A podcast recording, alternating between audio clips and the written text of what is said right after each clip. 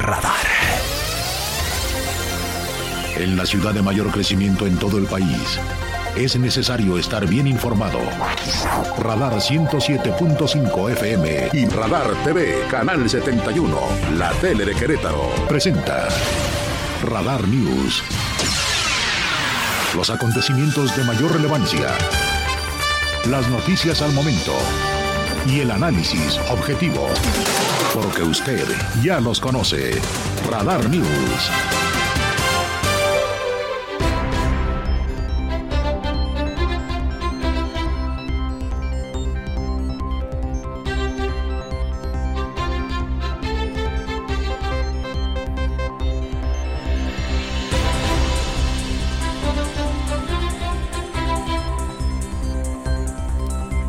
¿Cómo están? Muy buenas tardes, gélidas tardes, digo yo. Está haciendo un frío de aquellos, sacaron a los pingüinos. Soy Andrés Esteves, los pingüinos, eh, Regina, rato Carlitos, hola. Chuchote, ¿cómo estás? En el recuerdo, Lina, que estés muy bien. Y el Pirru, en la previa que mañana a las 11 esté en Radar TV, la tele de Querétaro y su gran programa musical. Vamos a comenzar, además de señalando lo destacado de la jornada, que es el frío, ¿eh? una tarde desapacible para muchos, apapachable para otros, ¿no? Está rico pensar en eso, ¿no? En el apapacho, el arrumaco, un este chocolatito caliente, un tequilita a lo mejor, ¿eh? este, los tamalitos si sobraron, todo aquello que nos dé calor, pero sobre todo mucho calor humano, que sea este un viernes magnífico y un fin de semana estupendo. Y justamente, además del frío, la nota destacada tiene que ver con toda la previa de lo que se vivirá en Querétaro, en esa gran reunión de la República de la que vengo hablando con ustedes de el lunes y los detalles de la visita del presidente Andrés Manuel López Obrador a Querétaro Además, la reunión de la CONAGO, Conferencia Nacional de Gobernadores, y el encuentro privado que tendrá con el presidente de la República, el jefe del Ejecutivo local. Entre las notas también relevantes al abrir este programa de noticias, comentarles lo que ha dicho hoy la secretaria de Salud. Buenas noticias, sigue a la baja no es martes de pulso de la salud, pero dio una previa, Martina Pérez Rendón, siguen descendiendo los contagios por el COVID-19 y ya es, ya es tendencia a la baja. O sea, casi podemos decir que la famosa sexta ola de frío ya se fue de entre nosotros. También del ámbito informativo, pero nacional, a destacar lo que hoy dijo el presidente de la República en la mañanera. Reconoció que el derecho y la justicia es una diferencia de fondo. Ojo, ¿eh? El derecho y la justicia una diferencia de fondo que tiene con Ricardo Monreal, la que, pues, como de esos pantalones que se ponen, sobre todo las damas tan guapas que se ven, con pareciera mantequilla y calzador entran, ¿no? Así entró este el coordinador de las bancadas del Senado morenista a la cuarteta, al pócar de las corcholatas. No se anduvo con medias tintas hoy al referirse a su correligionario zacatecano López Obrador. Por otra parte, señaló que en un mes aproximadamente se firmará oficialmente y se anunciará la creación de la nueva aerolínea operada por los militares de México, que tomará el lugar, por lo menos en nombre, de la histórica mexicana de aviación. Ya llegó a un acuerdo con los trabajadores que tenían la propiedad de la marca para que el gobierno pueda utilizar nombre y logotipo de aquella empresa.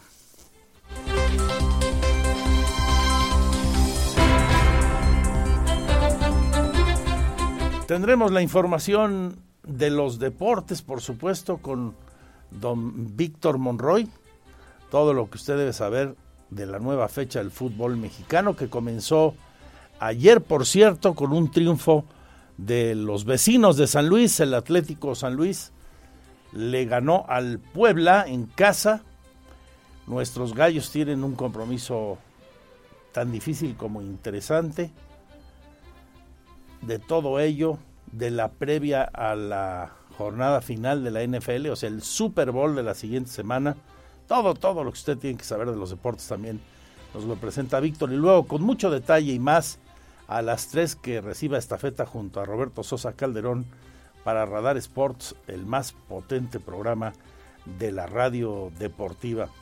Así que, pues todos, todos buscando que gane nuestro favorito, cruzando ya apuestas con los amigos, con la familia, en fin, cada cual sabe la manera en que disfruta con ese valor agregado de la puestilla, el super tazón que pues promete ser interesante este año. En la página de sucesos hay una alerta Amber que le quiero compartir. Está extraviada una chiquita de apenas 7 años de edad desapareció en la colonia 20 de enero, que está en el municipio de Corregidora, el día de ayer.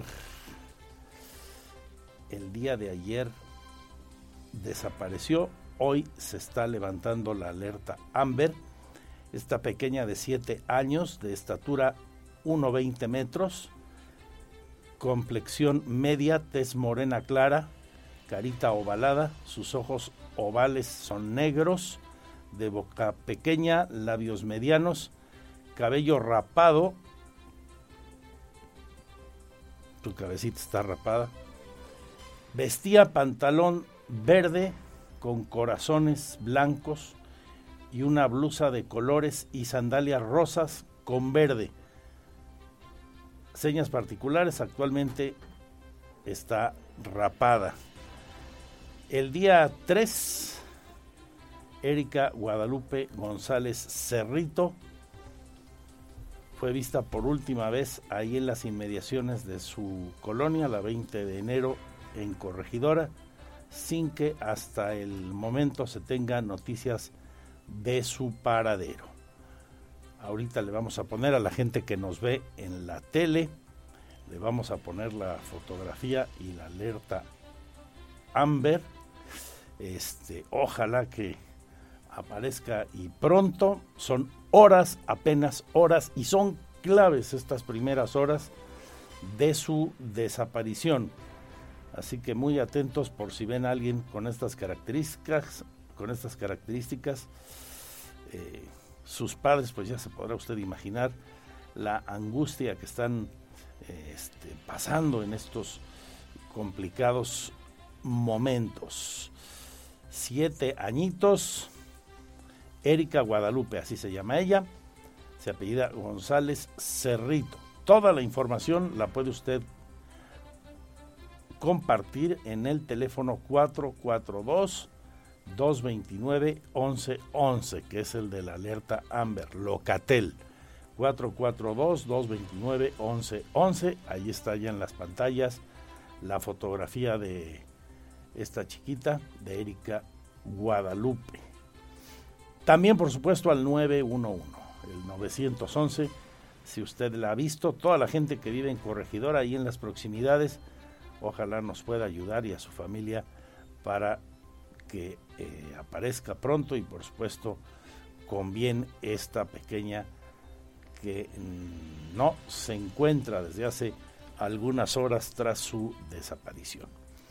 Vamos a comentar también hoy, si les parece, no tenemos programa el domingo, el día 5, sobre la conmemoración que nos va a ocupar y que reúne cada año aquí a la República. En este caso, el 106 aniversario de que en el Teatro de la República, después de meses, muchos, de discusión, se creara la constitución política de los Estados Unidos mexicanos que hoy nos rige.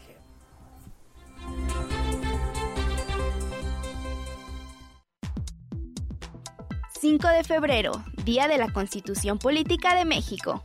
Cada 5 de febrero se celebra el aniversario de la Constitución Política de los Estados Unidos Mexicanos. El origen de esta fiesta patria se debe a que el 5 de febrero de 1917 se promulgó la versión actual de la Constitución Política publicada el mismo día en el Diario Oficial de la Federación, misma que entró en vigor en mayo de aquel año. Para Querétaro es un festejo muy importante pues nuestra Constitución se firmó en nuestra ciudad, en el histórico Teatro de la República, en torno al nombramiento del general Venustiano Carranza como presidente constitucional del país. Por eso cada año dicho recinto reúne a los tres poderes del país, el ejecutivo, el legislativo y el judicial. A continuación te comparto cuáles fueron las principales innovaciones respecto a la Constitución de 1857.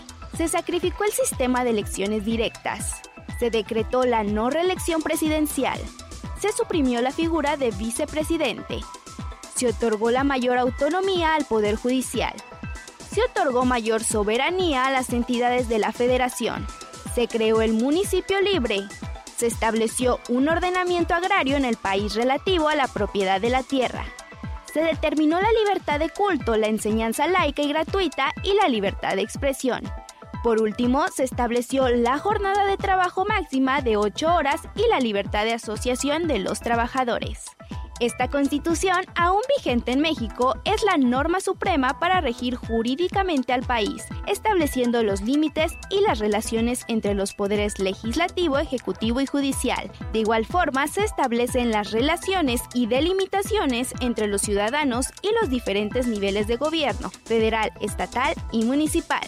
No cabe duda que el Día de la Constitución es una excelente época para aprender más sobre tus derechos, obligaciones y sobre tu país. Para Grupo Radar, Adriana Hernández.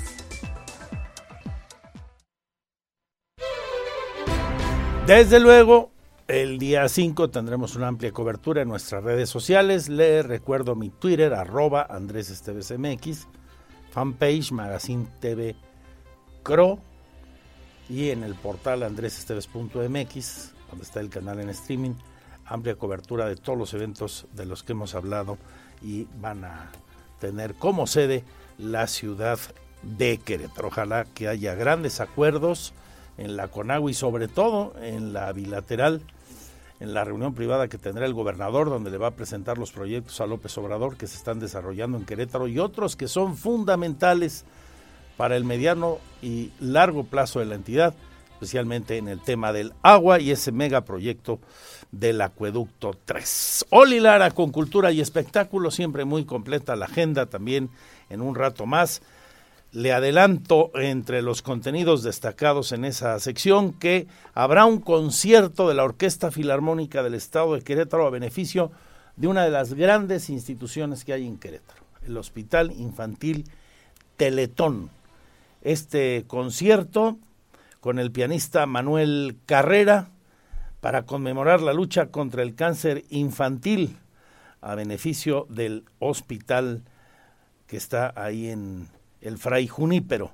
Nos habla de ello Lourdes Vega, la directora de ese nosocomio que tanto bien hace a los niños de México y también a adultos que reciben ahí consulta externa en casos específicos. La cita, agende usted, 15 de febrero, Teatro Metropolitano. El costo del boleto es de 200 pesos y estamos esperando eh, pues mil, mil, asistentes a, este concierto. Y bueno, lo que se recupere de, este concierto irá destinado precisamente a cubrir estos servicios que se dan en, en la Casa Teletón, que son pues como les explicaba hace unos momentos, pues motivo de, de, tener a veces que suspender el tratamiento porque las familias pues dicen, ¿cómo le hago? Tengo otros niños en casa, ¿quién se queda aquí? ¿Me quedo aquí? ¿Quién trabaja? O sea, de verdad es una situación trágica para las familias y tener este, este modelo con la Casa Teletón, pues es, lo humaniza aún más. Entonces, eh, esto está enfocado a lo que se hace en la Casa Teletón Recuerdo, tuve la oportunidad de transmitir en su momento cuando se colocó la primer piedra de ese hospital y luego ahí donde le servía la inauguración del mismo. Y hemos tenido por nuestro trabajo la oportunidad de conocer el desarrollo de las actividades que ahí se realizan, la manera en que apoyan a esas familias, a esos niños y a otras personas. Es una gran, gran institución el Hospital Infantil Teletón. Ojalá vaya usted al concierto y si no, compre los boletos y regálelos, pero apoye al Hospital Infantil Teletón. En verdad, hacen las cosas muy, pero que muy bien. También le platicaré y tendré reportaje a propósito del frío que nos acompaña hoy y en el Meteorológico Nacional nos reportan seguirá todo el fin de semana. Así que bien abrigaditos todos. Aquí le adelanto lo que nos dice el titular de Protección Civil del municipio al respecto, don Francisco Ramírez Santana. Este viernes, el fin de semana, va a prevalecer estas rachas de entre 10 a 20 kilómetros por hora. Les comparto que esta sensación, esta humedad y esta temperatura del día de hoy se pudo observar una masa de aire frío del Frente Frío número 28 si bien es cierto, el Servicio Meteorológico Nacional ha identificado y ha observado el Frente Frío número 29, sin embargo se disipó en el norte del país. Este Frente Frío número 28 fue lo que la masa de frío ha ocasionado el cielo nublado por la mañana y prácticamente la temperatura en el transcurso de la misma. Así que todos abrigaditos, abrigaditas para los siguientes días. En la información económica y financiera hay buenas noticias para la región, para Querétaro, porque aquí somos una entidad muy sólida, una de las más importantes del continente en materia de autopartes. Y cuando hablo de la región me refiero a San Luis Potosí, porque en el vecino estado BMW anuncia una ampliación de sus inversiones. Invertirán 872 millones de dólares. ¿Cuánto es eso? Pues una platota, ¿no? En su planta de San Luis para fabricar sus nuevos vehículos eléctricos. Es parte, dice la empresa alemana, de un esfuerzo para aumentar su red de producción global. Más de la mitad de la inversión se utilizará para construir la nueva planta de ensamblaje de baterías de alto voltaje en el sitio, dice hoy el fabricante de automóviles germano. La expansión creará alrededor de mil nuevos empleos y la producción de vehículos eléctricos empezará, saldrá el primer vehículo eléctrico de esa nueva planta mexicana, se calcula en el 2027. La compañía espera que al menos la mitad de sus ventas sean vehículos totalmente eléctricos ya para el 2030. Y esa es la tendencia, ¿no? Nosotros construyendo refinerías, ¿no? Todavía no producen petróleo, pero invirtiendo en eso. Cuando las tendencias eh, mundiales en el uso de combustibles, de energías no renovables, va a la baja y se apuesta por las energías renovables. De esas contradicciones en las que hemos andado aquí en los últimos años. Esta es una prueba más de ello. Una 19. Bienvenidos, bienvenidas.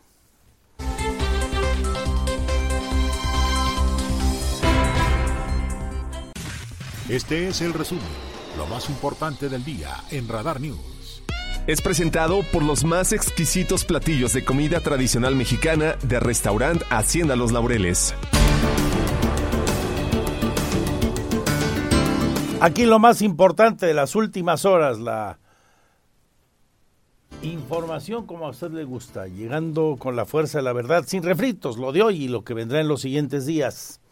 La Dirección de Protección contra Riesgos Sanitarios de la Secretaría de Salud del Estado de Querétaro fomentará el cumplimiento de las nuevas disposiciones de la Ley General para el Control de Tabaco, ha anunciado hoy Martina Pérez Rendón.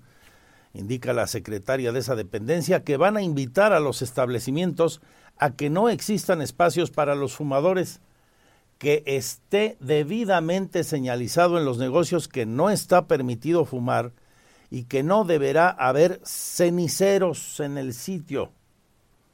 Martina Pérez expresa que espera que empresarios de antros, bares y restaurantes se sumen a esta acción que pretende proteger la salud de la población y así además se eviten sanciones. Después de esta etapa de promoción y fomento, esta entidad, la Dirección de Protección contra Riesgos Sanitarios, realizará procesos de verificación en los establecimientos con la finalidad de identificar que se cumplan los lineamientos. O sea, anuncia, uno, habrá un proceso de concientización entre los empresarios y luego, si no cumplen, sanciones. Eso señala Martina Pérez. También da a conocer que la sexta ola de COVID-19 registra un descenso ya como constante. Es tendencia. Así lo dijo. traíamos hace tres semanas alrededor de 120 casos, luego bajamos a como a 93 y esta última semana estamos en casi 90 casos eh, diarios, en un promedio, ¿no? Hay días eh, un poquito más, un poquito menos. Entonces sí eh, pareciera que sigue ese comportamiento en un descenso. Si ustedes ven la curva, eh, tiene pequeños, o sea, de estos últimos meses hace pequeñas olitas, por llamarlas de alguna manera, pero en el promedio semanal eh, hay un, un comportamiento descendente. Estarán listos el mes que entra ya los locales que fueron retirados del camellón de Zaragoza frente a la zona hospitalaria en ese proceso de transformación y que es parte de la obra de la 5 de febrero. Esto lo revela el secretario de Obras Públicas del Gobierno, el arquitecto Fernando González Salinas. Este, también estamos haciendo ya los locales comerciales en Avenida Zaragoza. Estos locales comerciales, pues este, yo creo que los estamos terminando por ahí del mes de, de marzo. O sea, ya empezamos a hacer los baños y vamos a empezar los locales y en el, mes de marzo terminamos los locales. En información de nuestros municipios, Luis Nava convivió con representantes de las estancias infantiles que se beneficiaron con el programa de fortalecimiento 2022. Ahí les agradeció el que brinden espacios seguros y educación para niños y niñas.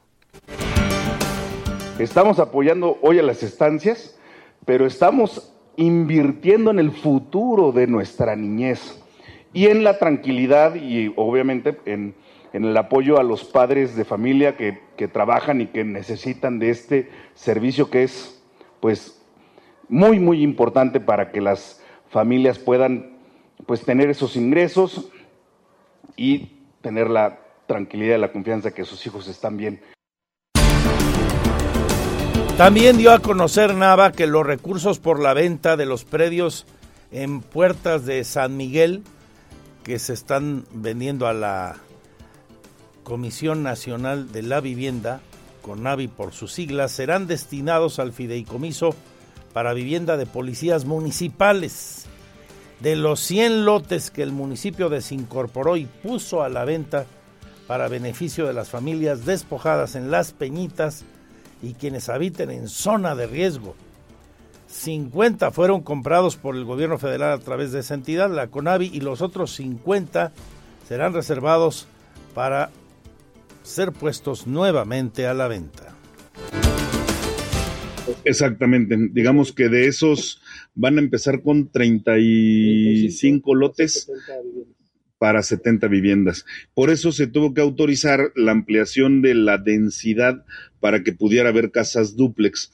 Entonces, primero se autorizó la desincorporación, luego el incremento de densidad y ya este, con el incremento de densidad, entonces eh, la CONAVI accedió ya a adquirirlos y estamos en ese proceso. En cuanto nosotros tengamos el dato de que ya nos depositen, les pasamos la cifra del depósito y todo.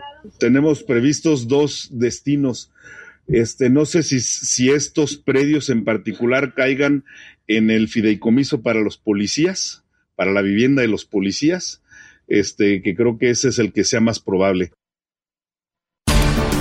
Más información del municipio capitalino. Este ya recibió la certificación del programa de la Oficina de Naciones Unidas contra la Droga y el Delito. El programa Construyendo Familias y Juega y Vive.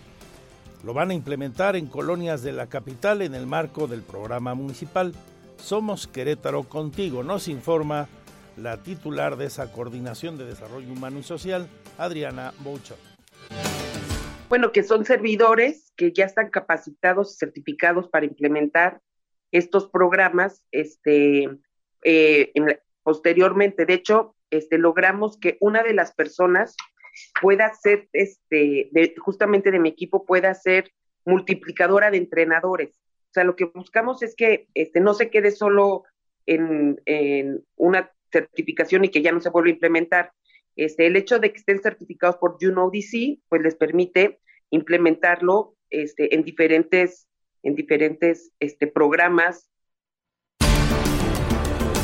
Voy ahora al municipio de El Marqués, donde el Instituto Municipal de la Juventud de la Administración de Enrique Vega Carriles anuncia un programa de nutrición para jóvenes de entre 12 a 29 años.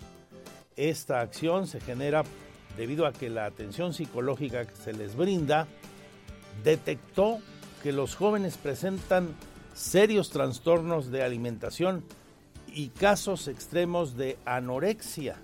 Nos dicen ahí, tres de cada diez pacientes que acuden a la atención psicológica en el Marqués presentan este tipo de problemas y la gente de el Marqués decide entonces dar un servicio especializado a partir de ahora con nutriólogos. Y vuelve la tradición en Corregidora. Vuelven las fiestas patronales y su paseo del buey, ya sin restricciones tras la pandemia. La actividad de este año, allá en el municipio que gobierna Roberto Sosa, se dará los días 11 y 12 de febrero. Se espera la asistencia de más de cuatro mil personas para que coman ese caldo bien hecho por los habitantes de esa demarcación municipal. Habla el director de cultura de aquel sitio, Víctor Ávila, es quien nos invita. Claro, eh, las fiestas en sí comienzan el 11 de febrero, que inician un sábado que se le llama el ensayo real, y el 12, en esta ocasión, el domingo 12, será el tradicional paseo del buey, con la bendición de los animales en frente al santuario, que es a las 9 de la mañana. Posteriormente el paseo y después del paseo se llevan al rastro municipal para el sacrificio. Ahí se reparten partes iguales a las corporaciones y a cada uno de sus integrantes. Para el siguiente día, eh, la corporación nueva, o sea, la, corporación, de mayordomos y tenaches, eh, ellos hacen a las 2 de la tarde el caldo y la corporación saliente lo ofrece en la noche. Hablaremos de política y políticos. El diputado federal queretano José Luis Báez lamenta que en la Cámara de Diputados estén sus compañeros discutiendo sobre el tema de la escolta, si armados y no armados, cosa en la que da la razón a su compañero el presidente de la Cámara, Santiago Krill, que estén en eso en lugar de ponerse a legislar sobre lo importante. ¿Qué razón tiene? No, me parece que no va a ocurrir. El artículo 19 de la Ley Orgánica del Congreso General establece que para remover algún miembro de la mesa directiva se necesitan eh, dos terceras partes y evidentemente con el respaldo que tiene eh, el, el diputado Krill del PAN, del PRI, eh, del PRD, incluso entiendo que de Movimiento Ciudadano también dijo que, no acompañarían una remoción. Este, me parece que, que, no hay así que ninguna posibilidad para que se le remueva. E insisto, sería irónico y paradójico que remuevan a alguien por cumplir este, la ley, ¿no? Digo, aquí la pregunta es muy clara. ¿Puede entrar una persona armada al recinto legislativo? La respuesta es clara, es no. Eso dice también cuando le preguntan sobre si cree que vayan a remover a Santiago Krill, como pidió el grupo parlamentario de Morena y sus aliados. claramente no, está más eh, que claro que va a permanecer ahí, entre otras cosas por las razones que menciona Pepe Báez. Necesitan mayoría calificada y no la tienen en la Cámara de Diputados los morenistas, más allá de que le traigan ganas a, a Santiago Krill por el debate que se dio este día primero en la apertura de la sesión ordinaria, del periodo ordinario del Congreso y otros asuntos. Se van a tener que aguantar un ratito más con Santiago Krill Miranda. En más de política y políticos, dice el senador por Querétaro Alfredo Botello Montes que será la próxima semana cuando en el Senado discutan el famoso plan B de la ley electoral del presidente López Obrador, algo que ya habían adelantado desde hace algunos días otros legisladores, comenzando por el morenista Ricardo Monreal que está únicamente a discusión va a ser la mudanza o no de los votos en favor de eh, los partidos coaligados. Esto es, si va PRI, digo, perdón, si va Morena con, el PT y Verde Ecologista, hubo una bola rápida que presentó el Partido Verde Ecologista para que se permitiera que se definiera en el convenio de coalición de los votos que se sacaran, qué porcentaje le correspondería a Morena, qué porcentaje le correspondería al verde ecologista y qué porcentaje le correspondería al PT. Social en Querétaro operará con toda normalidad el 6 de febrero, el lunes, que es asueto. Fin de semana largo. Brindarán servicio de atención médica continua a las 24 horas en la unidad de medicina familiar y en las tres unidades hospitalarias del IMSS en la entidad. También habrá atención médica continua a las 24 horas en las unidades familiares número 4 en Tequis, 5 en Pedro Escobedo, 6 de San Juan del Río y 7 de la zona oriente de San Juan, la 8 del Marqués, la 9 de Carrillo Puerto aquí en Querétaro, la 15 de San Pablo y la 17 de Santa Bárbara. Con relación a los hospitales, van a otorgar servicio en horario de 24 horas en el 1 de Zaragoza, el 2 en el Marqués y el Hospital General de la zona número 3 en San Juan del Río. Quédese con nosotros, quédese con nosotros hasta las 3 y si me permite voy a volver a poner en pantalla a la gente que nos sigue en el 71 de WIS la fotografía con la, la alerta Amber que se levantó hace apenas unos minutos por la desaparición hace unas horas de esta chiquita que se llama Erika Guadalupe González Cerrito. Ahí ven ustedes la fotografía, le platico a la gran audiencia de la radio, la más importante de Querétaro, que tiene siete años.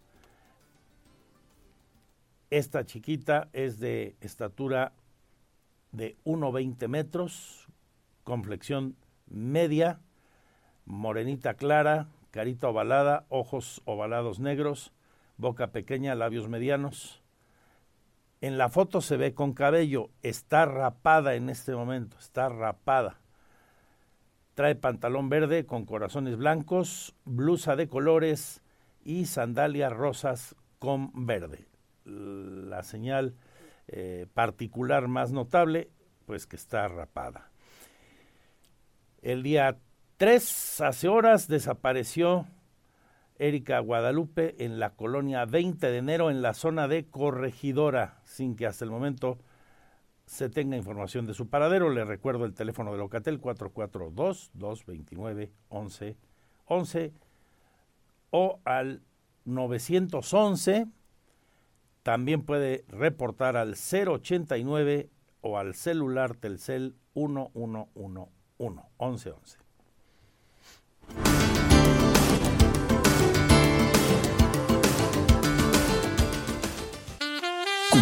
Está flechando las playeras radar y tú puedes ser él o la afortunada ganadora.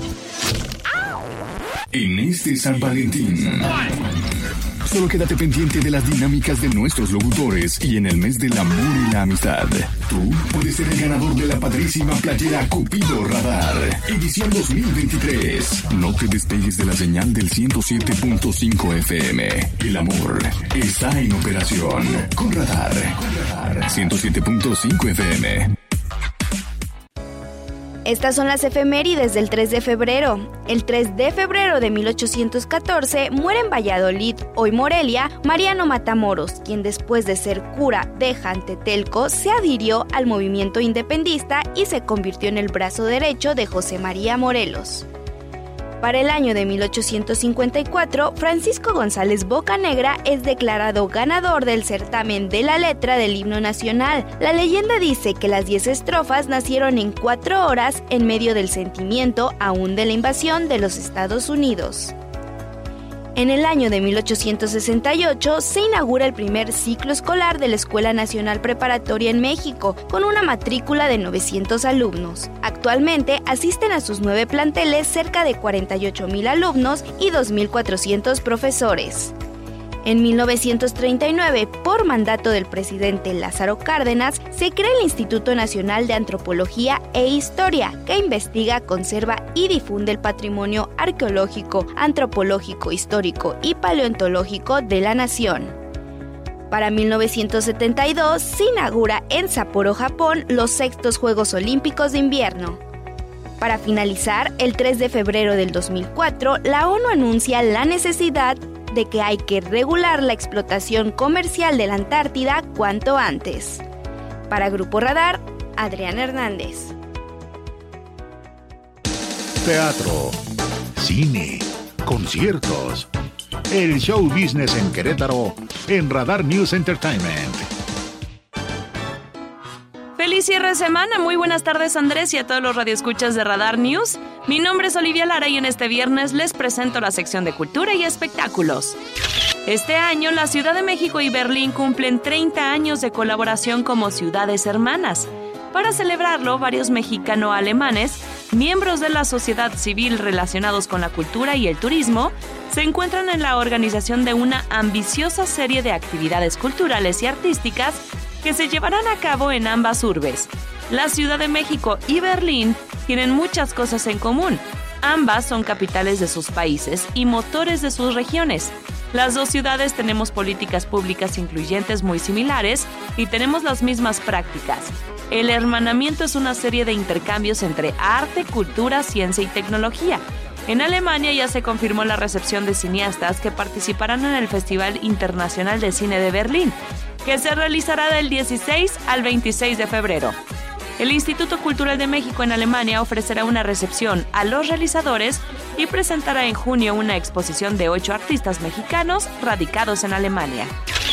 En más información, la Secretaría de Cultura de Querétaro, Secult, llevó a cabo la donación de una obra de arte del pintor queretano Ángel González de la Tijera al Hospital Infantil de México Federico Gómez.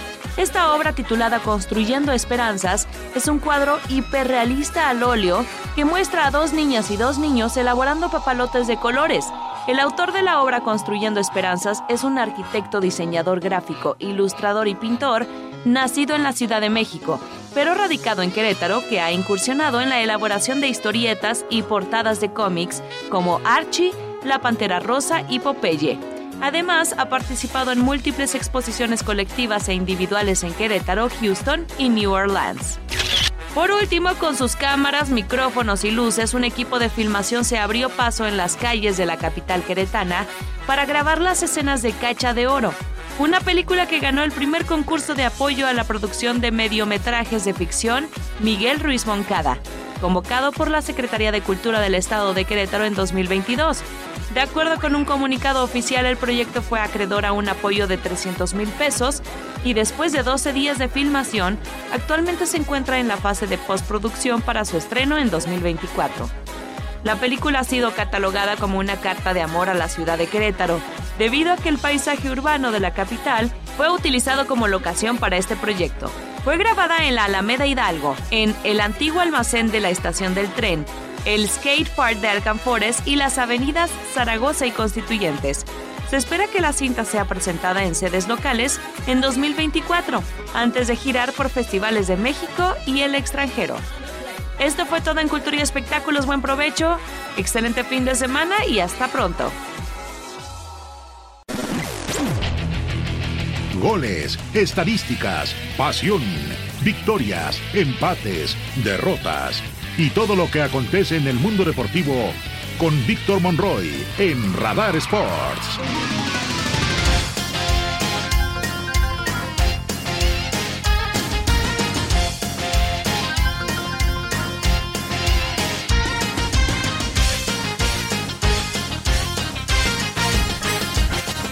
Una de la tarde ya con 57 minutos. ¿Qué tal? ¿Cómo le va? Bienvenidos a los deportes en esta tarde ya de viernes. Viernes, viernes con mucha información.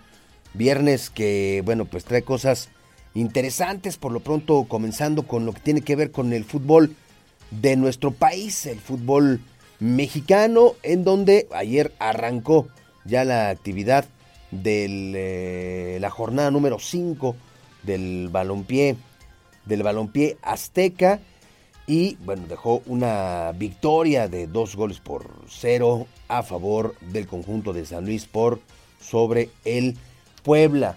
El Puebla que empieza a preocupar ¿eh? con esta era de Eduardo Arce. Bueno, pues eh, poco a poco el eh, equipo pues empieza a, generar dudas porque pues, no ha levantado y no se ha visto a un equipo de Puebla como lo era en la época de Nicolás Larcamón. Es, es precisamente Eduardo Arce, el eh, técnico del conjunto de Puebla, quien pues eh, hace referencia a este inicio, dice que es, correcto que eh, vale la pena hacer una autoevaluación dice, pero lo más importante es que el torneo está comenzando apenas y el torneo pues eh, nos brinda la oportunidad de ver un Puebla equilibrado. Escuchemos, escuchemos lo que dijo Eduardo Arce, técnico poblano. Es un muy buen planteamiento de San Luis. Creo que el segundo tiempo ellos tienen una propuesta muy, muy sólida, muy clara que, que bueno, también con el gol nos hace tambalear un poco eh, en nuestra idea y empezamos a ser erráticos y eso yo creo que es mantener, mantener los planes de juego por, por mucho más momentos. Y lo de Mazatlán, la confianza, esto es fútbol, esto es así, tengo un grupo experimentado, tengo un grupo que, que ha vivido muchos de estos momentos y vamos a salir juntos.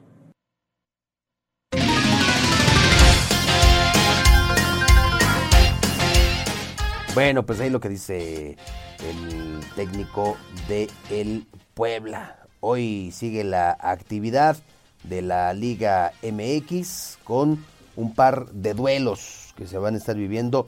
El primero de ellos que será a las 19 horas, Necaxa en contra de los Cholos de Tijuana y a las 9 de la noche con 5 minutos Mazatlán que enfrenta a los Bravos de Juárez. Para mañana, los duelos 3 son los que están pactados. A las 5 de la tarde, los Esmeraldas de León que estarán enfrentando al Pachuca, al campeón Pachuca, Cruz Azul, que se mide ante los Tigres del Universitario de Nuevo León. Y a las 9 de la noche con 5 minutos, 5 minutos, Santos en contra de las Águilas del América. Para el domingo, tres partidos. Pumas en contra de los rojinegros del Atlas. Al mediodía, a las 5 de la tarde en el estadio Akron las Chivas Rayadas del Guadalajara estarán recibiendo a los Gallos Blancos del Querétaro que suman 48 partidos sin conocer la victoria. ¿Será el, de mañana, el del domingo, Pirro? ¿Crees que le ganen las Chivas el domingo? No. Llegan a 49 partidos. A 100 partidos. No, no, Pirro, no. Ojalá que ya sean menos, menos los partidos en los que Querétaro no gane fuera de casa. Bueno, pues a las 5 el partido entre las Chivas y los Gallos Blancos y a las 7 con 10 minutos los Rayados del Monterrey estarán enfrentando a los Diablos Rojos del Toluca. Bueno, pues así los partidos para este fin de semana. Uno de los velos atractivos que se estará dando será el Santos en contra de San Luis. Este partido que se estará eh, disputando el día, el día de mañana el día de mañana a las 9 de la noche con 5 minutos. Y para Eduardo Fentanes, el técnico del conjunto de Santos, por cierto, van a ser eh, locales, van a estar en casa recibiendo al conjunto americanista. Bueno, pues dice eh, que si bien es cierto, el América no llega en su mejor versión, sí llega motivado luego de ganarle al conjunto de Mazatlán, pero advierte, el territorio Santos Modelo es un territorio complicado para cualquier, para cualquier equipo. La voz de Eduardo Fentanes.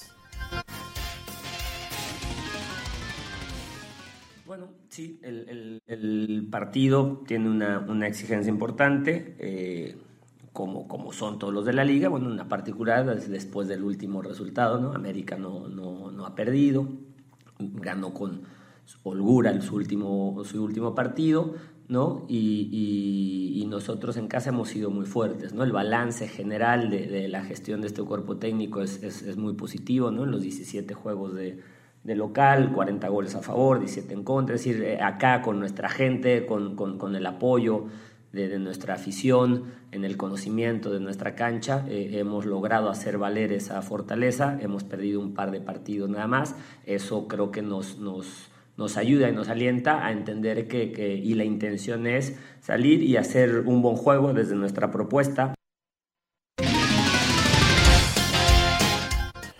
Oiga, se hizo oficial que el eh, jugador de origen francés André Pierre Gignac pues eh, renovó con el conjunto de los Tigres en una relación de una eterna luna de miel entre Gignac y los Tigres que se sigue extendiendo y que ayer se hizo oficial este anuncio, esta renovación de contrato por dos años más con los Tigres, luego de que su acuerdo vencía en diciembre de este año.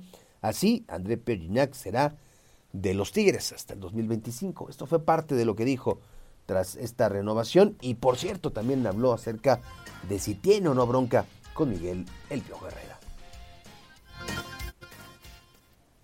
Bueno, primeramente es, es, un honor, es un orgullo poder, bueno, literal podré cumplir 10 años en 2025 eh, de mi llegada y 10 años en el club donde, donde quise terminar mi carrera. Un honor y un orgullo, la verdad, estar en esta institución. Eh, siempre lo he dicho, no era una aventura, quise venir para una historia y se convirtió en una historia de amor, de pasión, todo eso gracias a, a esta ciudad, a esta institución, a la gente, ese estadio tan especial especial y hoy estoy, estoy muy feliz. Bueno, la verdad, fuimos de vacaciones dos días después, entonces no, no hubo tema, literal, no hubo tema. Sabemos cómo es Miguel, se lo juro, para hacer grupo es un crack, es muy buena persona, pero a veces cuando se calienta, se calienta, como yo, puedo decir cualquier cosa. Y bueno, él se disculpó, nosotros no tenemos nada contra él, este, hablamos y no tengo pedo con él. Al contrario, nos llevamos muy bien. Bueno, hoy a las 3 de la tarde, Roberto Sosa Calderón, un servidor, lo esperamos en Radar Sports. Vamos a platicar de fútbol mexicano, vamos a hablar de la Fórmula 1. Hoy Red Bull Racing presentó su monoplaza para lo que será la campaña que está por comenzar en el 2023. Vamos a hablar de la Serie del Caribe. Hoy México, por cierto, después de su primera victoria ante República Dominicana, enfrentará a Curazao. Ya le contaremos, por supuesto, de toda esta información. Quédense al finalizar la segunda emisión de Radar News. Gracias, buenas tardes. Mi nombre es Víctor Monroy y que tenga un extraordinario fin de semana.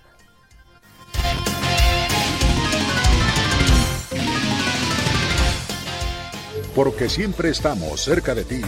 Síguenos en nuestras redes sociales. En Facebook, Radar News Querétaro. En Instagram, arroba Radar News 1075 FM. En Twitter, arroba Radar News 1075. Radar.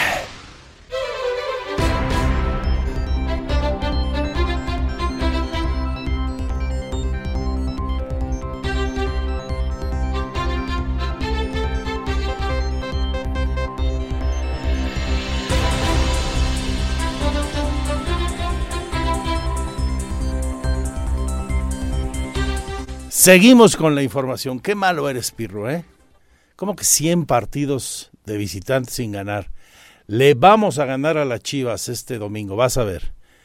Es un estadio que nos ha traído suerte históricamente, el, estadio nuevo de, de las Chivas. Ahí, Gallos, en aquella época del patronato, donde teníamos el gusto de participar, ahí Gallos que en ese año por primera vez calificó a una liguilla por el título, logró su pase a semifinales. Y luego en semifinales Tigres nos elimina con un autogol en el último minuto. Y se nos fue la final. Ya después llegaría la final en aquellos los años de Ronaldinho. Pero bueno, esa es otra historia. Pero atendiendo a aquella buena suerte, jalo aquella buena suerte, ojalá que nos la traiga para este, para este partido del próximo domingo quedamos, ¿verdad, mi querido Víctor? Perfecto. Cambiamos de asunto a las 2 con 11 minutos. Le agradezco mucho que esté en esta mesa de trabajo la diputada local, Ana Paola López Birlain. ¿Cómo estás, Ana Paola? Gracias, Andrés. Pues muy contenta de estar aquí, de saludarlos a todos. Ya con una mm, vida parlamentaria eh, dilatada a pesar de tu juventud, con mucha experiencia. Ya sumé unos años, ya dos veces diputada federal, regidora y ahora diputada local. Sí, tres ámbitos donde el trabajo hacia la ciudadanía tiene que ver justamente con eh, el buscar mejor calidad de vida. Esa es la teoría. Así es. Buscar mejor calidad de vida a través de eh, legislar, de hacer parlamento, de discutir este, cosas que se transformen en leyes, que luego éstas se transformen en beneficio para los ciudadanos. ¿Tú crees que lo, lo, logramos en este país? No hablo de ti, hablo en general. Realmente nuestros parlamentos, nuestras cámaras, eh, los cabildos, que son parecidos, han servido para esto. Mira, tú conociste muy bien a mi abuelo y él siempre me dijo que si quería que las cosas sucedieran, me tenía que involucrar.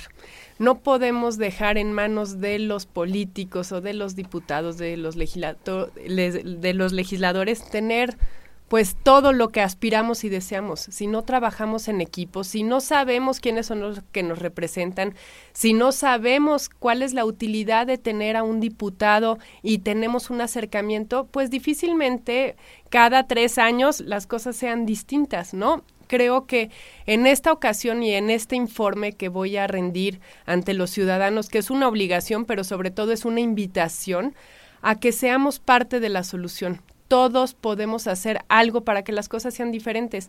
A través del miércoles ciudadano tuve este ejercicio de escuchar a los ciudadanos en donde llegaban y me daban propuestas. Oye, Ana Paula, pues yo desde el sector de la educación tengo esta iniciativa o esta propuesta, o tengo esta injusticia, y resulta que ellas se tradujeron en iniciativas y en acciones ya en leyes que son las que van a marcar el rumbo de nuestro Estado. Y fueron construidas por los ciudadanos, que ellos lo vivieron, lo sintieron, y ahí está el poder de su voz, ahí está el poder de trabajar en equipo, y ahí está la función o la... Eh, pues la responsabilidad que tenemos los diputados de realmente llevar esa voz a que se traduzca en reglas del juego acordes y armónicas para que cada quien pueda hacer a lo que se dedica de la mejor manera, pacífica y ordenada. Esa en la teoría es justamente la labor que debe realizar el legislador y como ciudadanos, con una actitud cívica, pues sí, enterarnos, buscar información y, ser proactivos. Ahora, seguramente tú has escuchado mucho porque ya digo, tienes años eh, en esto, en el trabajo legislativo, has escuchado la queja reiterada. Es que vienen, me piden el voto y luego, si te vi ni te conozco. Así es. ¿Qué has hecho tú para evitar eso? Siempre he estado en la calle, eso es lo que me apasiona y la, el motor de mi trabajo. Yo sí soy una diputada con vocación de calle. Me encanta estar ahí porque es donde están los problemas y donde se traduce realmente en yo poder hacer un buen trabajo. Sin embargo, me queda muy claro que los ciudadanos no sabemos cuáles son las facultades o cuáles son las obligaciones que tienen los diputados. A veces están esperando cosas que los diputados nunca lo van a poder resolver o cumplir. Siempre he hablado con la verdad y siempre les he dicho a qué me puedo comprometer o a qué no. El ciudadano pide mucho gestoría, perdón. mucha gestoría. Oiga, ¿no me puede ayudar, diputada, que me pongan la luz eh, aquí afuera o, así es. o que la comisión de aguas o no y sé Y esa es una responsabilidad enorme que tenemos. No es este la única función que hacemos. Y haces gestoría. Hago Cuando muchísima gestoría. Te dicen, oye, es que fíjate que el drenaje aquí nomás no. Cuando el ciudadano me dice que tiene una petición que va hacia el municipio o a gobierno del estado, les digo, dame tu solicitud, porque con esa petición que le hiciste al presidente municipal, yo soy tu voz, yo soy tu representante, yo soy el que puedo ir a tocar las puertas, porque al final nosotros somos los que aprobamos el presupuesto, nosotros somos los que vamos a defender que los programas o acciones del municipio o del estado resuelvan las problemáticas que tiene la gente. Entonces, lo que siempre les he dicho es, mi tarea es poder llevar esas inquietudes a las ventanillas correspondientes y que no los traigan dando vueltas de un lado a otro o que muchas veces ni muchas veces desconocen qué puerta tocar y es muy frustrante, ¿no? Que dicen, "Llevo pidiendo el pavimentado de mi calle durante 20 años. ¿A quién se lo pediste? ¿Cómo se lo pediste?" Y resulta que ni un oficio habían entregado, resulta que pues lo pidieron hace 20 años y pues ya ese trámite no existe. Entonces, hago mucho ese trabajo como de irlos para fortalecer esas organizaciones de vecinos que son los que van a ir a levantar la voz al municipio o al estado para que se conviertan en respuestas a sus peticiones, ¿no? Pero también hay muchas veces que la ley, pues la ley es un obstáculo para que el gobierno pueda hacer o no ciertas cosas. El gobierno no puede hacer nada que la ley no esté por escrito. Entonces, si me dicen, Ana Paola, queremos regularizar nuestra colonia, pues el, las leyes que hay para regularizar la colonia son complicadísimas y hace que hoy, después de 30 años de tener tu casa, no puedas tener una escritura. Y esa es función y tarea de no solo del Estado, también entra la federación, también entran los municipios, tenemos que trabajar en equipo y hacer política es sumar a todas las voces, encontrar las coincidencias, hacer alianzas y resolverle al ciudadano. Esa es la tarea del diputado y eso es lo que voy a informar precisamente en dónde vamos. Después de que salí a la calle, a lo que me comprometí, Hoy hay iniciativas que ya se aprobaron, hay otras que se están construyendo, como la ley de educación, que es fundamental para mi trabajo legislativo. ¿Y, qué más podemos hacer de la mano de los ciudadanos? Estoy platicando con la diputada local Ana Paola Virlain. Oye, y, te vas a un cine a, dar, a dar tu informe. ¿Por qué y cómo será? ¿Cuándo, Ana Paola? Va a ser el 8 de febrero a las 7 de 7:30 de la noche. Va a ser en varias modalidades. Va a ser una transmisión en vivo para todos los que se quieran conectar a través de mi página Ana Paola López B. Va a ser una función de cine para los que quieran acompañarnos este físicamente a través de una alianza que hice con la cofradía, que es la industria cinematográfica de aquí de Querétaro, vamos a realizar un documental en donde exponen todas estas problemáticas que me han hecho saber en la calle y cómo a través pues de este trabajo involucrado de los ciudadanos en tener una mejor calidad de vida y yo de mi chamba legislativa y de mis compañeras y compañeros diputados logramos este pues avanzar. Entonces va a ser ahí va a ser pues para que sea cómodo. En el Cinemark, ay no, yo estoy en la época de la prehistoria. En Cinemex de Bulevares a las 7.30 de la noche en pues Está cómodo porque tiene mucho estacionamiento. Tiene estacionamiento. Hay muchas paradas de camiones. Es fácil de llegar. Tienes, es, es a gusto, con palomitas. O sea, a gusto que puedas ir. Y, va, y vas a proyectar una película. Voy, un documental. Así es. Perfecto y ya luego informarás los detalles de, las iniciativas que han aprobado. ¿Cuáles destacarías para que la gente que por alguna razón no pueda ir se las demos a conocer? El principal tema y el eje rector de mi trabajo es la educación. Presido la Comisión de Educación y Cultura y e hice una gira por los 18 municipios para levantar el sentir de los alumnos, de los padres de familia, de la comunidad en general, las autoridades locales. Y ahí estamos trabajando en la ley de educación con una visión de inclusión, de tecnología, de habilidades blandas, de salud emocional. Este, es, es una ley importantísima en donde abordamos el tema de la violencia escolar como pues, es un gran problema. Un gran tema. Bullying. Es un gran tema y es un bullying que no lo vamos a erradicar si no cambiamos muchas cosas desde pues la formación de nuestras niñas y niños. Ahí vamos a hacer una presentación muy importante. en casa este toleramos que nuestros hijos sean violentos. Pues sí, eh, repiten patrones. cosas muy sencillas o, ven cómo nos comportamos eh, Y si no tienen... En pareja, con ellos mismos, pues, ¿qué quieres que hagan en la calle, verdad? Lo mismo. Educamos con el ejemplo. Y aquí por eso es el llamado a que todos somos corresponsables de tener un Querétaro en paz. Todos somos, pues partícipes de, de, abonar a esta construcción del tejido social y ahí también vamos a hablar de justicia cívica. Una de las cosas que más me reclaman o me dicen es que cuando hay un borrachito en el parque o alguien que está alterando la paz y el orden, pues resulta que se lo lleva el policía y a los cinco minutos lo deja suelto porque la ley no le permitía realmente pues que haya consecuencias. Entonces aprobamos una, una ley de justicia cívica que, que va a mejorar ese sistema que hoy tenemos, que vamos a tener policías de proximidad y que va a darle pues tranquilidad a las familias. Aprobamos también iniciativas que tienen que ver con emprendimiento, el Centro del Emprendedor o del Emprendimiento aquí en Querétaro. Ese es uno de los temas en los que más me he enfocado, en darles herramientas a las mujeres para que puedan iniciar un negocio o crecer su negocio. Y vamos a hablar también del tema de movilidad y transporte. que si ¿eh? empezamos a hablar un poquito, aquí me acabo tu programa. Otro temazo ese. Eh, Ahí, ¿qué destacarías de lo que se ha legislado en Querétaro? Aprobamos la creación de la Agencia de Movilidad para que el gobernador tenga pues los elementos suficientes para borrar lo que no estaba funcionando, para quitar las concesiones a quienes estaban que ya empezaron, que ya empezaron, ya se quitaron las primeras. Y a reorganizar o rediseñar el, el modelo de transporte y de movilidad. Movilidad no solo son el transporte público, sino es tener banquetas dignas donde puedas caminar o pasar una silla de ruedas o una carriola, es tener este orden y eh, en las en las vías, ¿no? En todas las calles, es tener calles en tu casa o tu colonia en donde puedan estar seguros nuestros hijos. Entonces, eh, el tema de movilidad y transporte es muy complejo, sin embargo, se están pues sentando los cimientos para que el gobernador tenga todas las herramientas legales necesarias para actuar como pues decididamente lo está haciendo. Muy bien, pues eh, para quienes gusten, recordemos es el martes, ¿no? Miércoles 8 de febrero a ah, las 7. Miércoles 8, corrijo, miércoles 8 de febrero a las 8.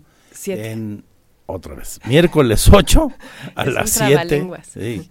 Miércoles 8, este miércoles próximo, 7 de la tarde, en Cinemex Boulevares. Y la transmisión en vivo, porque la sala es limitada, pero la transmisión es abierta a todas y a todos. Me encantará que se puedan conectar y también que posteriormente me digan, Ana Paula, yo quiero una función para llevar a mi escuela o llevar a mi colonia. la idea de hacer un informe es que la mayor cantidad de ciudadanos, uno, encuentren el poder que tiene su voz a través de los diputados y dos, nos involucremos en construir un mejor Querétaro. Así es que pues los invito a ser parte de este. Bueno, para, para sumarse a, cualquier iniciativa que tú quieras promover o que la gente te quiera hacer planteamientos respecto a, a lo que le gustaría que se llevara a nuestras leyes o ese trabajo de gestoría que haces, ¿dónde te pueden encontrar? Tengo todos los miércoles, el miércoles ciudadano en el Congreso del Estado, también a través de mis redes Ana Paola López B y mi WhatsApp 442-476-5736. Hoy los políticos no somos inalcanzables, hoy tenemos muchas fuentes en donde pueden tener acceso a nosotros. Por favor, utilícenlo y por favor, pues hagamos juntos el trabajo que, requerimos para tener un mejor Querétaro. Muy bien, diputada. Pues gracias por compartirnos la invitación y, recordarnos estos temas de los que en su momento hemos dado cuenta aquí, se ha legislado en la sexagésima legislatura del Estado de Querétaro. Y los miércoles ahí la encuentran. ¿En qué horarios haces tu miércoles ciudadano? Pues a partir de las 4 de la tarde y, y como Vicente Fernández. Hasta que la gente pida. Así es. Hasta que me aplaudan. Así es. De las 4 en adelante los miércoles. Este no, porque obviamente estarás en, en el informe. En el informe ahí en Cinemex. Muchas gracias, Ana Paola Birlain. Gracias, Andrés. Oye, este, yo te encuentro en mis listas para el 2024. Pues mira. Y no soy el único. ¿Cómo? ¿Dónde te ves en el en la boleta electoral del 24? Pues lo que estoy haciendo es trabajando como como debo de hacer, ¿no? Es, el tiempo de las mujeres, el empoderamiento de la mujer. Luchamos tanto para llegar, Andrés. Todas las actividades. Así es. eh, es presente. Y en el ámbito de lo político, por el tema afortunado que en su momento se dio de la paridad, este hoy es el hoy el 50% de las candidaturas las tenemos que encabezar mujeres y yo quiero ser una mujer que no sea la menos mala o porque no había mujeres la pusimos a ella yo quiero ser una mujer que a través de mi trabajo mi trayectoria mi experiencia y mis resultados pueda hacer una carta para el puesto que sea si es para ser de elección popular maravilloso y si es para seguir sirviendo a través de otro espacio, lo seguiré haciendo. Esta es mi vocación. Muy bien. Hay en el Congreso panistas, tú eres eh, legisladora militante del PAN, para quien no lo tuviera presente, mujeres muy talentosas, pero así figuras de eh, arrastre popular hoy en las encuestas, no hay tantas. Tú eres una de ellas. Te vuelvo a preguntar dónde te gustaría. Senado, la reelección aquí, volver a San Lázaro. En el ámbito legislativo, definitivamente. Y pues la, el máximo. ¿Te han mencionado también para la presidencia municipal? No, definitivamente mi aspiración es legislativa. Y Oye, ¿y una mujer? Para la presidencia municipal, ¿quién? Creo que tenemos cartas muy buenas de hombres y mujeres para la presidencia municipal, estoy segura de ellas. Pues han levantado la mano tanto Felifer Macías como Lupita no, pero Él no es mujer. No, para Lupita Murguía, o sea, ah. los dos me parece que son... ¿Entre los dos? Eh, pues harían una buena mancuerna, lástima pero que no, no puede se haber pueden. dos, no puede haber dos. lástima que no se pueden los dos, pero los dos son tienen mucha capacidad y yo ¿Ya solo quedan dos en la lista? Por lo pronto y que han levantado la mano y nadie ha hecho espavientos. Hace como siete meses había 15, más que en la fila de las tortillas. Poco a poco se van decantando. Yo creo que quedan dos, coincido contigo. Pues sí, eso es lo que ¿Atreves un pronóstico? No, es muy prematuro. Creo que todavía llevamos un año de, de gestión. Creo que nos falta. Este año es un año decisivo de trabajo, de resultados y de consolidar pues esa estructura política que se requiere. Sin duda, Querétaro merece y aspira a tener los mejores gobernantes y cualquiera de los dos cartas Si Lupita Murguía fuese, en el supuesto, a la presidencia municipal de Querétaro, es obvio que no podría buscar la reelección en el Senado. Así es. Podría seguir en la Secretaría de Gobierno, pero suponiendo que fuera de candidata, ahí se te abre un huecote fuerte, ¿no? Pues sí, estamos como en el ajedrez, ¿no? Cada paso pues sí te gustaría ir a, es el máximo. La verdad, para mí, y, habiendo estudiado ciencias políticas, ese sería mi sueño. Ese es mi sueño y me encantaría hacerlo. Sin embargo, pues no estoy, nunca he estado aferrada a ningún cargo. Estoy convencida de que tengo la capacidad para estar ahí o para reelegirme en la posición que ahorita estoy. De lo que sí estoy convencido yo, porque no tengo tampoco bola de cristal para adivinar, es de que vas a estar en la boleta electoral. Eso no tengo la menor duda. Bueno, pues eh, ya contaremos aquí lo que amplíes, ya nos adelantaste mucho de tu informe, el próximo miércoles, día 8, a las 7 de la tarde, en Cinemex Boulevard. Muy bien, así es, ahí los Muchas gracias. ¿Cómo te ha ido con los pingüinos? pues escúchame. Vamos con eso.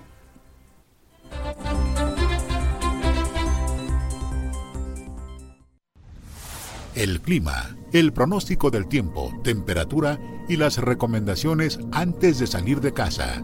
El clima en Radar News.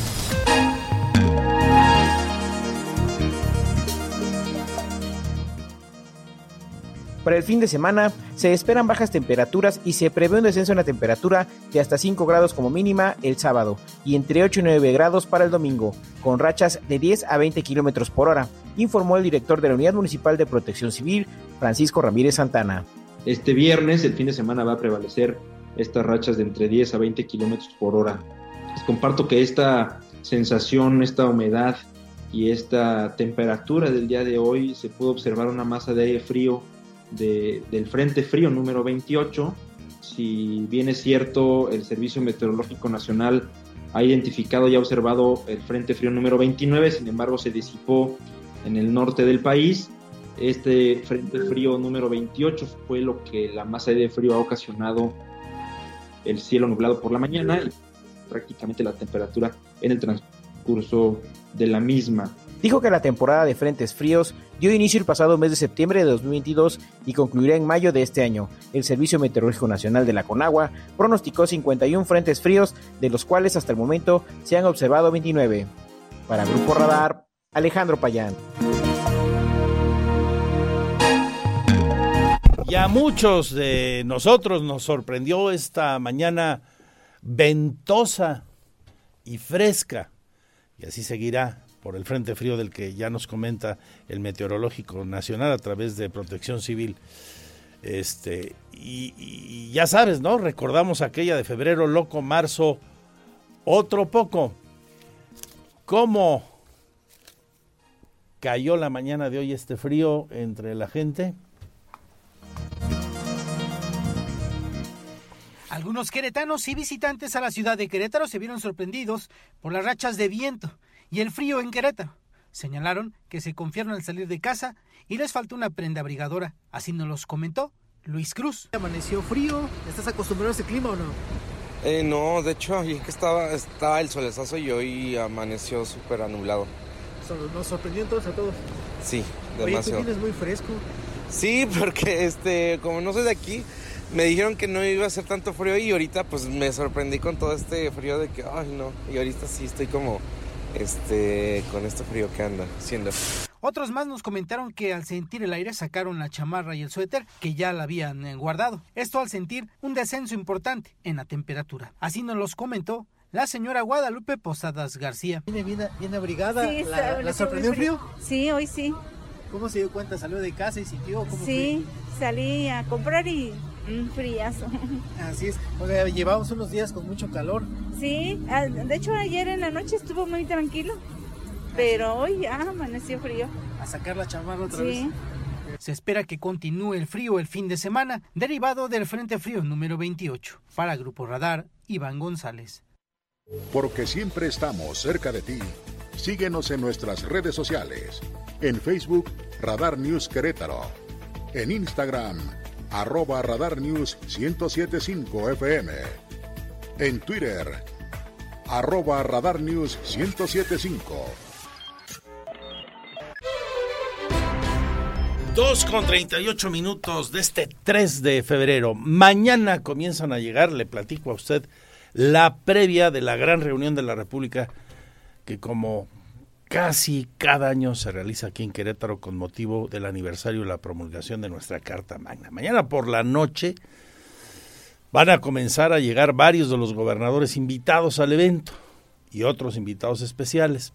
Subrayo lo, lo de los gobernadores porque recordemos en la agenda del presidente y de la CONAGO, Conferencia Nacional de Gobernadores, está su reunión programada para ese 5 de febrero aquí. Bueno, por ahí de mañana en la noche empezarán a llegar los primeros, se van a hospedar, por cierto, en el hotel que está ahí en Plaza de Armas, Mesón de Santa Rosa. Luego, al día siguiente llegarán el resto y a las ocho y media está programado un desayuno ahí en la Casa de Gobierno. Van a desayunar ahí con el Ejecutivo, con López Obrador y por supuesto con el anfitrión, Mauricio Curi González. De ahí, caminando, después del desayuno, barriga llena, corazón contento, como no, se van al Teatro de la República, al histórico recinto ahí que está en la esquina que conforman las calles de Juárez y Ángela Peralta. El evento se calcula estará durando cerca de las dos horas, después de lo cual regresarán para tener una primer reunión de acercamiento preparatoria a la de la CONAGO. El presidente tendrá una reunión también para ver todo el tema del Banco del Bienestar, cómo va el proyecto de desarrollo de Banco del Bienestar no solo en Querétaro, sino en el país. Lo va a platicar también con los gobernadores. Esa es una reunión interesante también. Luego los invita a comer Mauricio Curi González. Viene la reunión de la CONAGO, el evento oficial, por la tarde. Después de que concluya el evento oficial, la reunión de CONAGO, entonces el presidente y Mauricio Curi tendrán su encuentro privado, donde el gobernador, como ha dicho, le va a presentar los proyectos que trae en cartera de movilidad, además de las 5 de febrero, otros, y desde luego el proyecto de Acueducto 3, donde la participación del gobierno federal es fundamental en el término de lo económico, pero también vía la Conagua, de los certificados de agua, de los paquetes de agua que proveerán a ese acueducto 3 que nos garantizaría agua por los próximos 50 años, sumados a los que ya trae acueducto 2, que es el que está en operación. Esta es la agenda extraoficial que con nuestro equipo, platicaba yo ahora mismo con Juan José Arriola, nuestro coordinador de noticias, tenemos perfilado, así serán las cosas, ese intenso domingo desde Querétaro para todo el país. Cambiamos de asunto. Aquí le vamos a estar contando de todo ello y en vivo, en directo en nuestro portal también, andresesteves.mx, la fanpage Magazine TV, CRO o andresesteves.mx, desde luego, el minuto a minuto de lo que vaya ocurriendo el fin de semana y en particular ese 5 de febrero. Voy ahora con la obra justamente que lleva el nombre de el aniversario de la promulgación de nuestra Carta Magna. Avanza esta y por lo pronto se anuncia que ya para el mes próximo estarán listos los locales comerciales que fueron retirados del el camellón de Zaragoza, ahí frente a la zona hospitalaria. Esta es parte del proyecto de transformación de toda esta zona de la 5 de febrero. Así lo dio a conocer hoy el responsable, el arquitecto Fernando González Salinas. Los 76 locales comerciales que se construyen en Avenida Zaragoza sobre el Camellón estarán concluidos en marzo próximo y lo cual forma parte de las obras de Paseo 5 de febrero. El secretario de Desarrollo Urbano y Obras Públicas, Fernando González Salinas, detalló que actualmente se avanza en la construcción de los primeros baños para este espacio comercial. Informó que deberán quedar concluidos los locales para el mencionado mes, así como también el puente elevado que se construye en la zona. Este, también estamos haciendo ya los locales comerciales en Avenida Zaragoza estos locales comerciales, pues este, yo creo que los estamos terminando por ahí del mes de, marzo.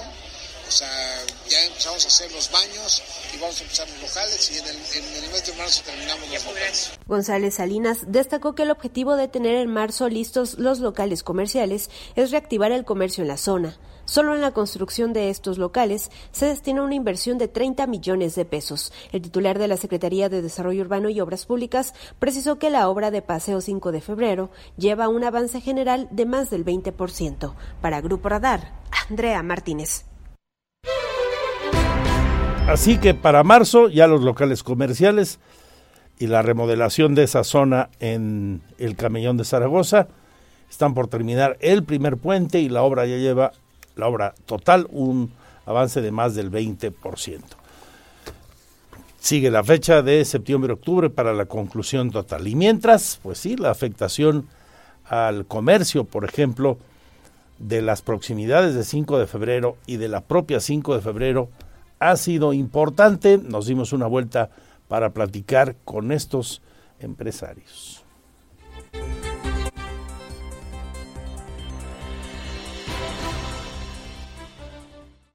Obras como Paseo 5 de Febrero han ocasionado pérdidas económicas por ventas a los comercios que se encuentran en las zonas aledañas, las cuales han caído entre un 40 y un 70%. Así nos los comentó Ricardo Campos, quien tiene su taller mecánico y lavado de autos en la calle de Hidalgo, esquina con 5 de febrero. Producto de las obras de 5 de febrero, ¿se han visto afectados ustedes como comercios?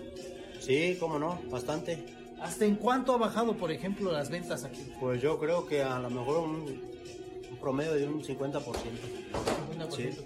Oye, ¿ya han recibido algún tipo de ayuda para ustedes como comercios que están en la zona y que se han visto afectados por, no, hasta ahorita hasta ahorita no hemos recibido nada del gobierno nada nada, nada. Oye, siguen abriendo baja la cliente pero siguen pagando los servicios claro que sí. Los servicios tenemos que estarlos pagando día con día. Los automovilistas evitan circular por la zona y esto ha mermado las ventas. Hasta hoy ni una autoridad se ha acercado a ofrecerles apoyo las pérdidas siguen aumentando y los servicios se siguen pagando. Nos lo comentó el señor Jorge Garduño, comerciante de tortas en la calle de Hidalgo. Para Grupo Radar, Iván González.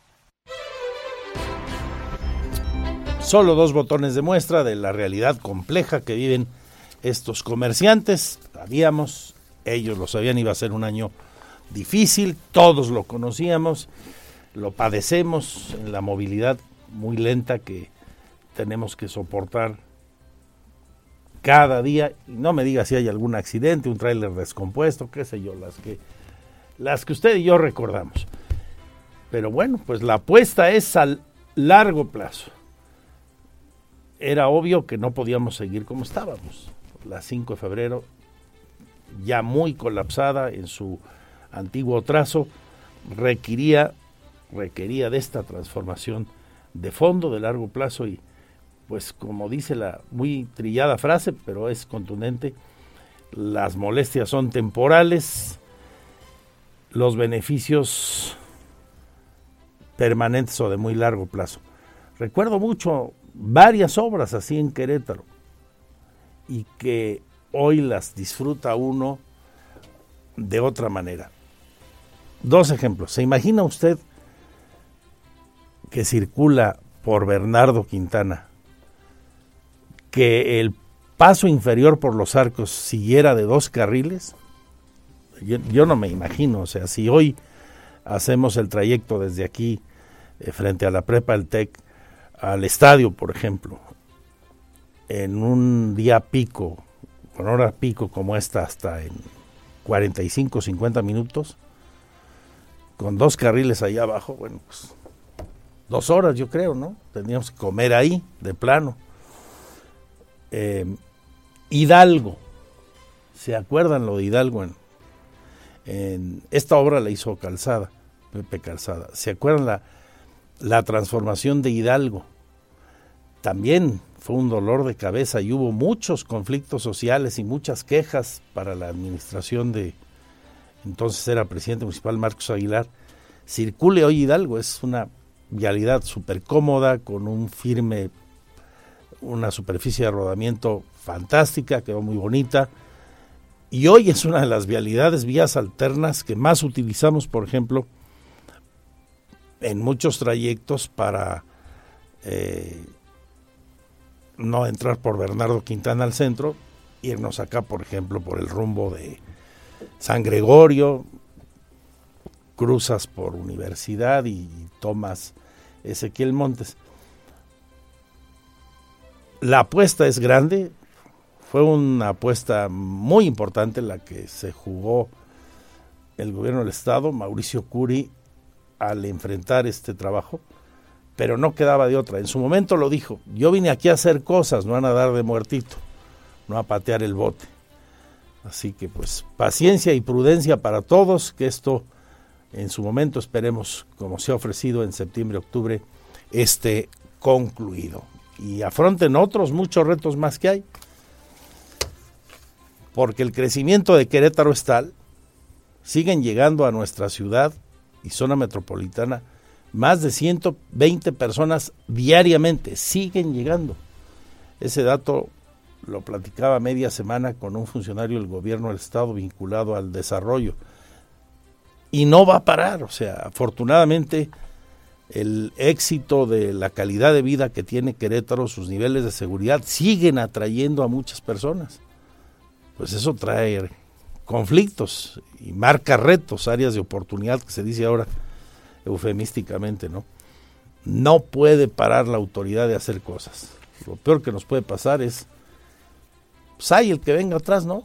Que se enfrente a esas obras que tienen costo político en el corto plazo. Vamos con mucho más. Tengo 11 maravillosos minutos para seguirle informando en este día.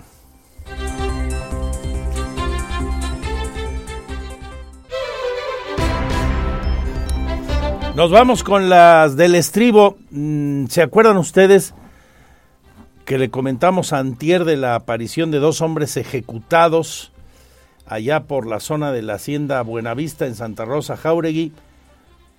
Investigamos con la fiscalía. De momento no hay mucha información adicional. No se ha revelado la identidad de las personas. Se desconoce aún se dice que seguramente no son originarias de Querétaro. Los vecinos ya ese día nos decían que no lo reconocían como lugareños. Lo único nuevo es que murieron por asfixia. A los ahorcaron, de acuerdo a la necropsia. Las 2.54. Atención, viene un concierto muy padre a beneficio del Lito, le decía usted al comenzar. Una de las grandes instituciones de Querétaro. Trabajan muy bien, trabajan con calidez y con calidad.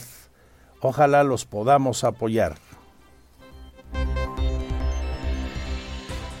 Se anunció el primer concierto de la Orquesta Filarmónica del Estado de Querétaro y el pianista Manuel Carrera en conmemoración de la lucha contra el cáncer infantil, mismo que será en beneficio de las niñas y niños del Hospital Infantil Teletón de Oncología ITO. La directora del hospital, Lourdes Vega, destacó que este concierto se realizará en el décimo aniversario del ITO y beneficiará a 700 pacientes menores de edad, de los cuales 380 son de Querétaro y el resto de otros estados del país. El concierto será en el Teatro Metropolitano el próximo 15 de febrero a las 8 de la noche y para el cual se espera un aforo de 1.300 personas. El costo del boleto es de 200 pesos y estamos esperando eh, pues 1.300 asistentes a, este concierto y bueno, lo que se recupere, se recupere de, de este concierto irá destinado precisamente a cubrir estos servicios que se dan en, la Casa Teletón, que son, pues, como les explicaba hace unos momentos, pues motivo de, de, tener a veces que suspender el tratamiento porque las familias pues dicen, ¿cómo le hago? Tengo otros niños en casa, ¿quién se queda aquí? ¿Me quedo aquí? ¿Quién trabaja? O sea, de verdad es una situación trágica para las familias y tener este, este modelo con la Casa Teletón, pues es, lo humaniza aún más.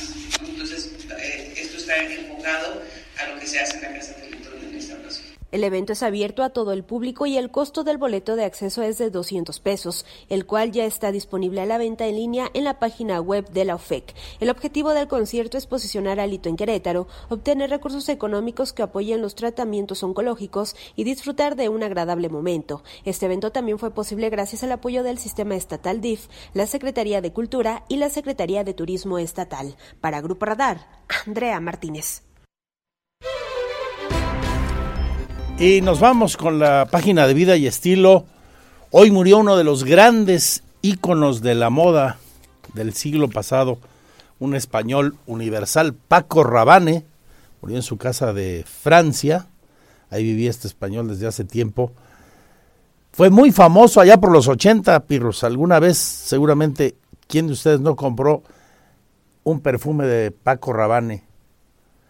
Se hizo muy famoso por su línea de perfumería, especialmente de hombres, también de mujeres, y luego por su línea de moda en vestidos para damas y accesorios. A los 88 años falleció hoy Paco Rabanne.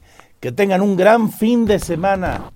Vámonos con algo sabroso de Dana Paola que está por llegar a Querétaro para presentar el que será sin duda el concierto show del año en marzo, 3 de marzo en el José Ortiz de Domínguez. A nombre de mis compañeros y compañeras, gracias. Se quedan con Radar Sports, Víctor Morroy, Roberto Sosa Calderón. Salud y suerte, adiós, adiós. Nos oímos el martes. El lunes no tenemos programa, es feriado. El martes aquí estaremos y en redes y en nuestro portal las 24 horas. Salud y suerte, adiós, adiós.